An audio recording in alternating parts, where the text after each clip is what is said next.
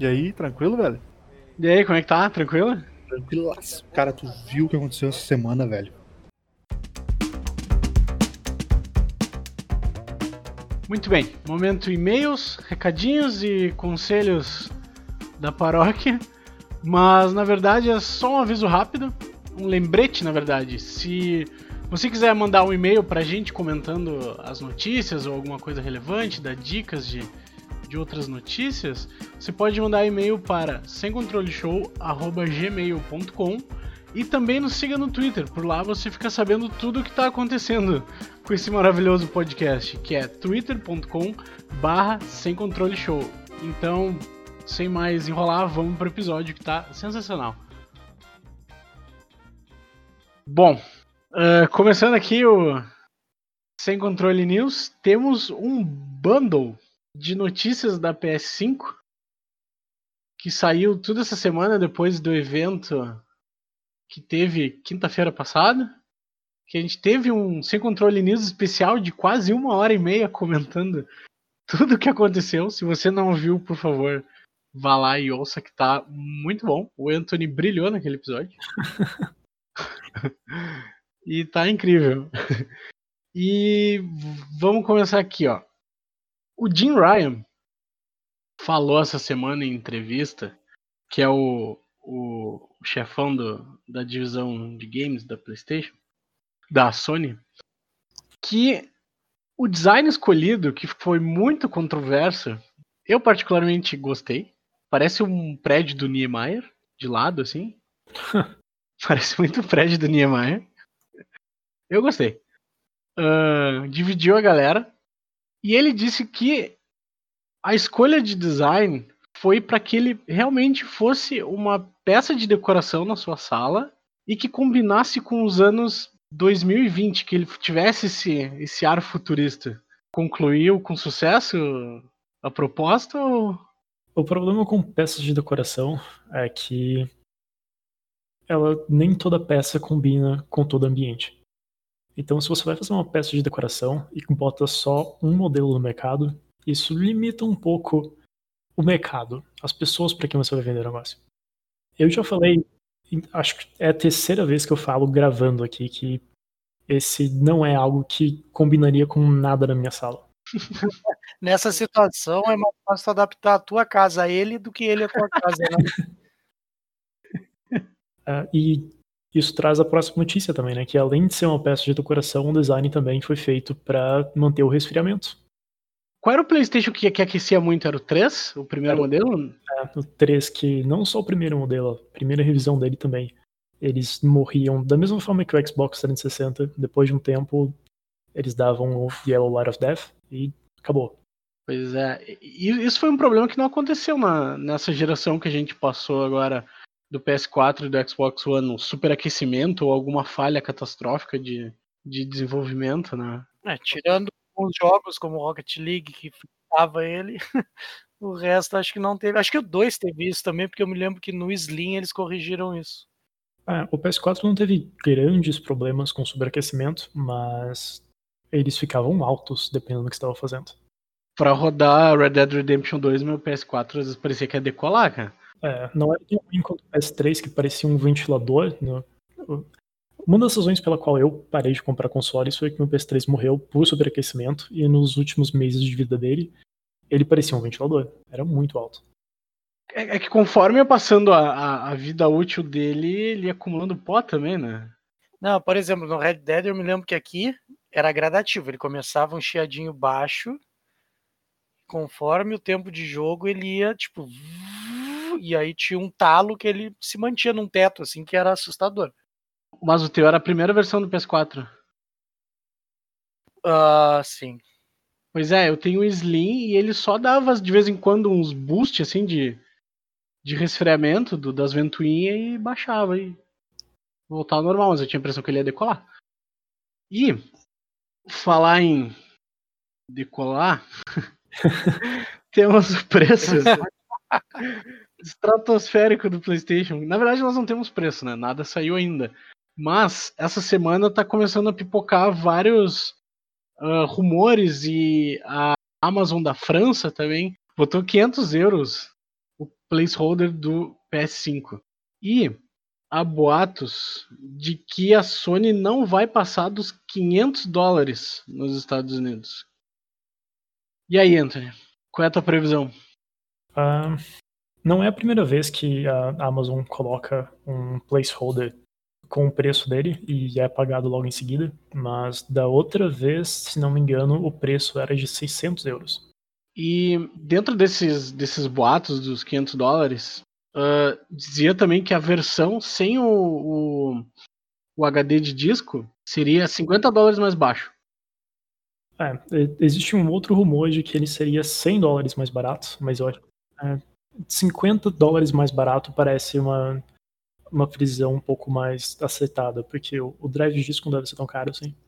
E teve uma matéria, que eu vou puxar pelo nome aqui, feita pelo Canaltech, canaltech.com.br, que eles fizeram uma análise muito interessante numa matéria bem extensa e bem explicadinha que eu vou tentar resumir aqui. Eles pegaram o lançamento do PlayStation 4, lá na época que ele saiu a 4 mil reais aqui no Brasil, que era incluindo imposto, uh, lucro do varejista e tudo que engloba lançar um produto importado aqui no Brasil, o PlayStation 4 chegou aqui uh, três vezes mais caro do que ele custava nos Estados Unidos. Levando em consideração esse três vezes mais caro, o dólar que a gente tem agora, o PlayStation 5 chegaria ao Brasil por 10.875 reais. Preço de um carro. De fato, seria mais fácil adaptar a casa ao PlayStation do que o PlayStation no caso. No caso, vender a casa, né? Vende a casa, compra o Play, tá feito. 10 mil. E no cenário mais otimista, quando o PlayStation 4 estacionou ali seis meses depois, em 2.500 reais, levando em consideração tudo que eu já falei antes, ele, fica, ele ficou 1,72% mais caro, vezes mais caro que o preço nos Estados Unidos, tá? Levando isso em consideração, ele ficaria R$ 6.800 num cenário otimista. E eu acho que não vai ter como fugir de pagar mais de 5 mil no nova geração. Do jeito que tá o dólar, não. Na atual não situação que nos encontramos, vai ser bem complicado mesmo. Não é dessa bala não vai ter como escapar. Por mais que a Sony corte preço, subsidie o que, o que a Microsoft fez na, na geração passada foi subsidiar preço aqui no Brasil, não vai ter como. Correndo o risco de estar muito errado, uh, tem alguns rumores de que para se recuperar da, do atual momento econômico com o corona e todas as dificuldades, talvez os Estados Unidos diminuam o valor do dólar no mundo de propósito. Então, se isso acontecer uh, no próximo ano, talvez nos próximos meses, talvez esse preço venha um pouco mais amigável, mas ainda assim tem muita coisa no ar. É. No Twitter um ex-analista que trabalhava para a Microsoft, que ele foi responsável pelo lançamento do Xbox 360 e do Xbox One. Ele disse que não há chances da Sony lançar o console por mais do que 500 dólares. Eu também acho muito difícil, até por causa da Microsoft. Nem tanto por causa do, do consumidor. Pros, eu acredito que pro americano seria muito difícil eles pagarem mais do que 500 dólares no videogame. Eu também acho. E tendo em vista que a principal concorrente é a Microsoft, que teve atrás nessa geração inteira, que tem mais bala na agulha que a Sony para subsidiar preço, eu acho que a Microsoft e já teve rumores, né, de que a Microsoft iria jogar o preço mais baixo que conseguirem para ferrar a Sony de algum jeito, assim.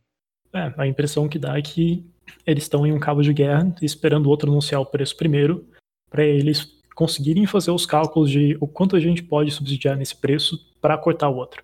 Então eu acho que até o momento a gente só tem a ganhar em relação ao preço, né? Quem atirar primeiro, o outro vai lá e corta. Que essa briga deles vai ser boa para nós, né? Para os consumidores, porque para baixo vai nos ajudar um pouco, porque realmente nesses cálculos aí esse valor, pelo amor de Deus, é difícil. Também estão dizendo por aí, ouvi rumores de que provavelmente nessa geração a gente não tem aquela disparidade que a gente teve no início da outra. de ah, é- o Xbox é 100 dólares mais caro que o PS4 ou vice-versa, que vai ser a mesma faixa de preço. Não importa quem, quem jogue pra baixo, o outro vai lá e vai, vai botar igual. Diz que vai ser mais parelho, no caso. Quem anunciar primeiro, o outro vai lá e bota igual, Pra cima ou pra baixo. Ou seja, pode ser qualquer coisa. Agora que a essa. Bom, mas enfim, vamos, vamos pra próxima. É, passando dos consoles para os jogos agora, né? A Insomniac confirmou que Spider-Man Miles Morales é um jogo standalone, com um escopo um pouco reduzido em relação ao Spider-Man original, e que seria algo mais ou menos no mesmo tamanho de Uncharted Lost Legacy. Era um game um pouco mais barato, eu acho que ele custava 40 dólares ou 50? Ele não era preço cheio, Lost Legacy. Acho que era 40 dólares. 40 dólares, né? Pro- provavelmente o Spider-Man também vai vir um pouco mais baixo, o que é justo. Eu acho que tu comentou isso lá no nosso episódio de do PlayStation 5, que a maioria dos assets eles já devem ter, né? A cidade está pronta, a engine está pronta, a maior parte do que eles precisavam para começar a botar o projeto funcionando já estava lá. Faz sentido. E o Miles Morales é. Eu acho que é o. Eu não consigo pensar em outro agora, entre aspas, substituto de herói, porque ele veio depois, né? Foi tipo o segundo Homem-Aranha. Foi o que mais se destacou, né?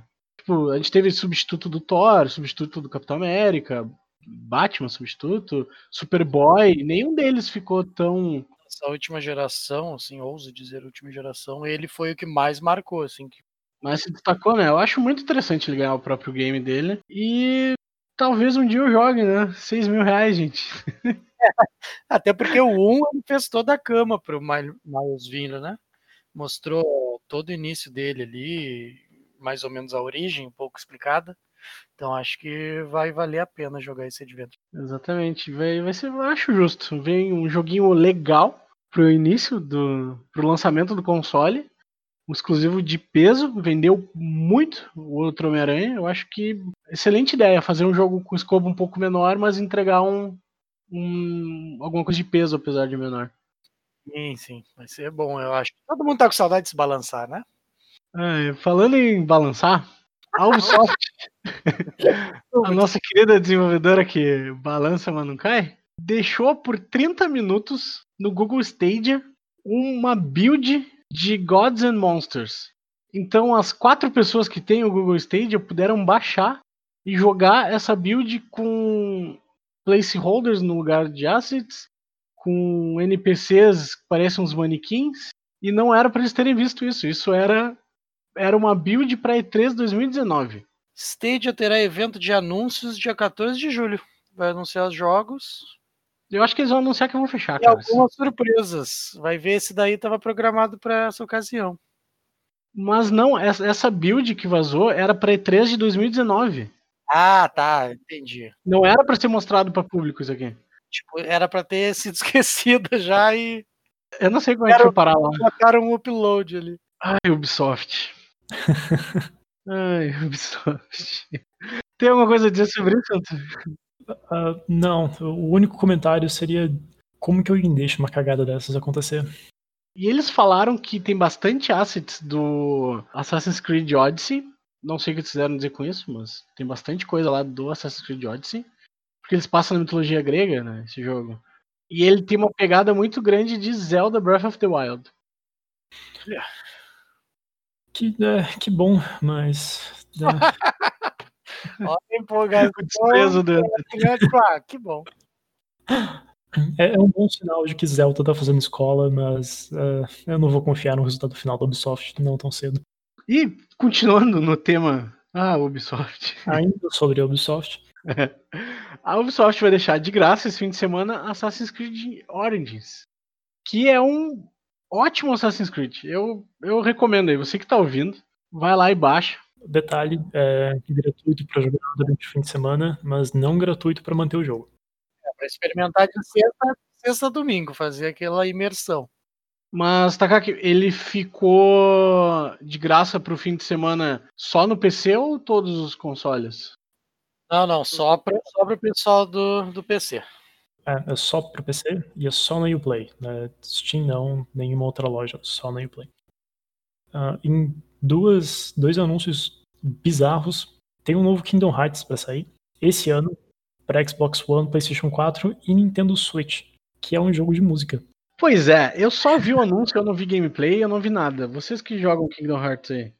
Não tem absolutamente nada a ver com Kingdom Hearts. Mentira. Eles tiraram os assets de, das versões em HD mais recentes. Uh, cenários, personagens, músicas. E ele tem um gameplay que parece um pouco com aquele jogo de ritmo da Square para 3DS, Final Fantasy Theater Rhythm. Tá, eu não conheço. As 15 pessoas que jogaram esse jogo na vida vão, vão entender. e qual é, é um é um jogo de ritmo e aí a música vai aparecendo os botões na tela, tipo Guitar Hero? Mais ou menos. Ele tem uh, aquele mesmo board que vai andando em direção à tela. E as personagens vão andando nas trilhas em cima desse board e os inimigos vêm no ritmo das notas. E você bate neles para tocar cada uma delas. Tá, eu tô olhando aqui, tá o Hércules dando porrada, o Aladdin e o Pateta. Que time. Bizarro, não sei o que eles estão tentando fazer, porém o jogo vai sair para Switch, o que me dá muita esperança de que as HD Collections saiam para ele também. O que seria a primeira vez que a gente pode jogar aqui no Hearts 1 e 2 para portátil, mas é só uma esperança minha. Ele tem um clima muito do Final Fantasy de ritmo para 3DS, mas o gameplay é completamente diferente. Eu tô vendo aqui o GIF do jogo. Isso aqui tem algum tipo de apelo para ti que é fã da série? Nenhum. Porque não vai seguir história, pelo que eu tô vendo aqui? Eu espero que não, mas é Kingdom Hearts, então não duvide. Meu Deus do céu. Tá. Enfim, essa, essa é a notícia bizarra da semana. Eu achei que ia ser Ubisoft, mas. Uh, a Nintendo. A Nintendo não. A Pokémon Company anunciou um novo Pokémon Snap. Vocês jogaram Pokémon Snap? Não, eu pulei todos os Pokémon. eu só caí no Pokémon GO. Pokémon Snap era um pedido dos fãs de Pokémon há muito tempo. Uh, tanto tempo que o primeiro jogo saiu há 20 anos. Mas era aquele de tirar fotinho no, dos Pokémons, não era? Eu, eu, acho que eu vi um amigo jogar uma vez e achei meio boring. Ele é um jogo para criança. Uh, esse é o apelo dele. É um jogo para as crianças ficarem procurando Pokémons e gostarem quando tirarem as fotos. Uh... Mas é, é Pokémon, é Nintendo, vai vender. Eu tenho certeza que agora vai ter filtro. tipo, no Instagram, assim. Deve dar poder botar uns emojizinhos assim de Pokémon na foto? Certeza. E uma notícia que eu esqueci de falar no começo, mas a Sony anunciou em uma entrevista para a GameSpot, que é uma revista japonesa, que eles vão dar suporte gratuito para todos os desenvolvedores que quiserem consertar os jogos deles de PlayStation 4 para eles funcionarem nativamente no PlayStation 5. Uh, ah, eles disseram que a decisão vai ficar a critério de cada developer, não é uma coisa que eles vão forçar em ninguém, mas o suporte vai ser gratuito. Pois é, mas vamos, vamos debater um pouco isso aí. Eu, eu acho meio sacan... um pouco sacanagem isso, porque assim, ficou na mão do developer, sabe? Tipo, a Sony, tá, vai ter o suporte ali, né? Mas, ah, vocês que escolhem, a gente não tem nada a ver com isso. Já a Microsoft tá fazendo Smart Delivery, ela tá incentivando a entregar.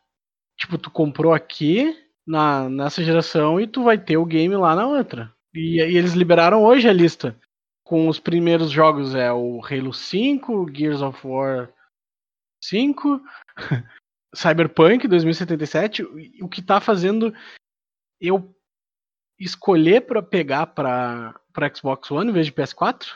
O que faria muito sentido. Pois é, porque numa eventual troca de geração, perdi Cyberpunk 2077. Perdi, vou ter que comprar de novo. E se eu tiver no Xbox One, eu já tenho o jogo. É, essa é uma coisa que a Sony sempre ficou muito atrás da Microsoft. Uh, a retrocompatibilidade para Xbox sempre foi muito à frente, até da própria Nintendo que abandonou isso depois de um tempo. Então, eu não sei se eles planejaram isso desde o começo, em relação às arquiteturas que eles usaram, mas se eles não planejaram, eles deram muita sorte e souberam aproveitar muito bem a oportunidade de oferecer toda a biblioteca deles, ou quase toda, em todas as gerações até agora. Olha, eu, eu não sei se eles pensavam isso desde o início do, do Xbox One. Eu acho que não, porque pelo que eu li na época, eu lembro que eles deram um jeito de emular um Xbox 360 dentro do Xbox One. Ele não roda nativamente ah, os jogos. Sério? Eles, emu eles, uh -huh, eles emulam 360 lá dentro. Tem, tem, todo um pulo do gato lá pra fazer o troço rodar. Tanto que eles tinham que ir jogo por jogo para fazer rodar. Por isso que eles iam largando de pouquinho em pouquinho os jogos. O que, pelo que eu entendi no, no Xbox Series X, ele vai ser nativo a emulação do 360.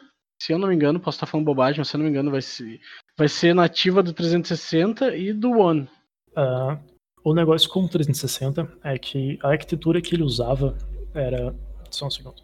O Xbox 360, uh, ao contrário do PlayStation 3, ele usava uma arquitetura que já era conhecida. Ele usava PowerPC, que tinha uma ISA que já era mais widespread. A gente já tinha um histórico de fazer esse tipo de coisa, porque a Apple fez isso antes também. Eles usavam PowerPC nos Macs, e depois de um tempo eles trocaram para x86, que é a arquitetura que os consoles usam agora também. Então eles precisaram fazer a mesma coisa que o Xbox One pro 360 faz, que é essa emulação, você transformar as instruções de PowerPC para uhum. x86.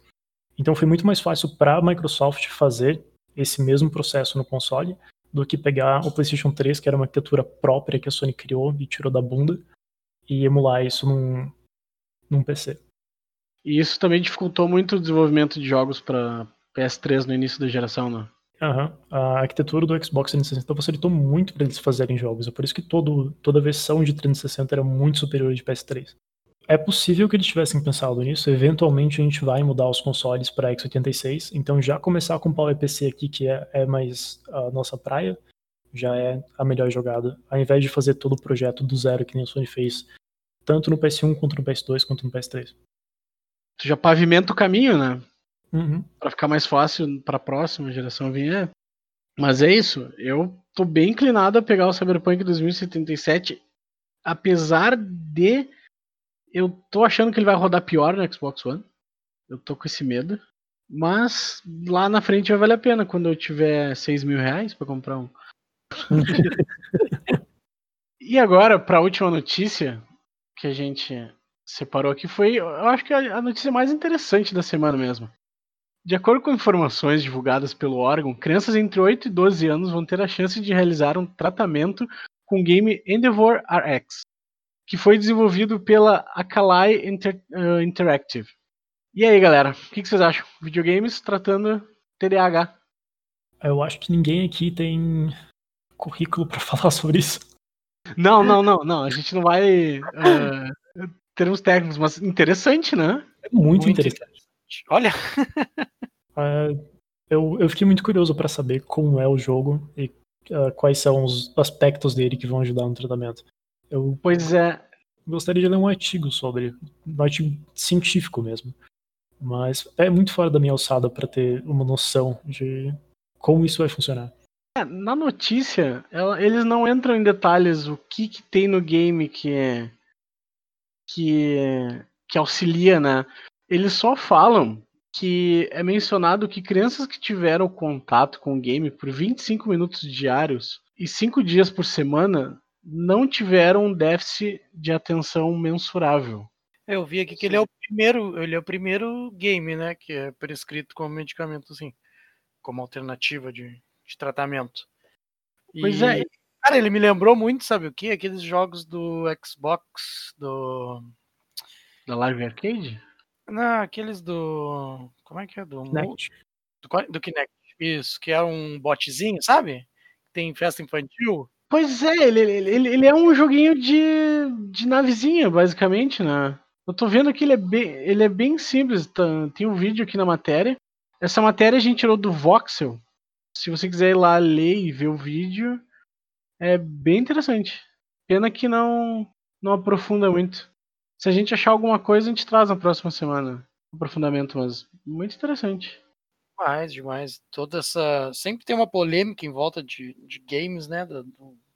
Tentando dar um ar prejudicial para ele, tu vê ele se tornando um tratamento é algo bem grande. Isso aqui o Cidade Alerta não fala, né? Da puta. Sabe, venham mais jogos assim, né? Porque dentro da matéria ali, o Jeffrey Shuren, que é o diretor do centro lá, fala sobre terapia digital, né? Então, de repente, mais jogos se enquadrarão futuramente nesse, nesse processo aí, ia ser bem legal. Sim, muito interessante. Provavelmente vai, porque. Bom, a gente não tem alçada para falar disso, eu não vou nem, nem esticar o que eu ia falar. Enfim, é muito interessante. Esperamos que venham mais tratamentos digitais assim e, cara, é isso aí. São notícias assim que dão esperança né, nesse mundo. Exatamente. Então, Acho que é isso, né, gente? Vamos lá? Muito obrigado quem ouviu. Um abraço e até a próxima.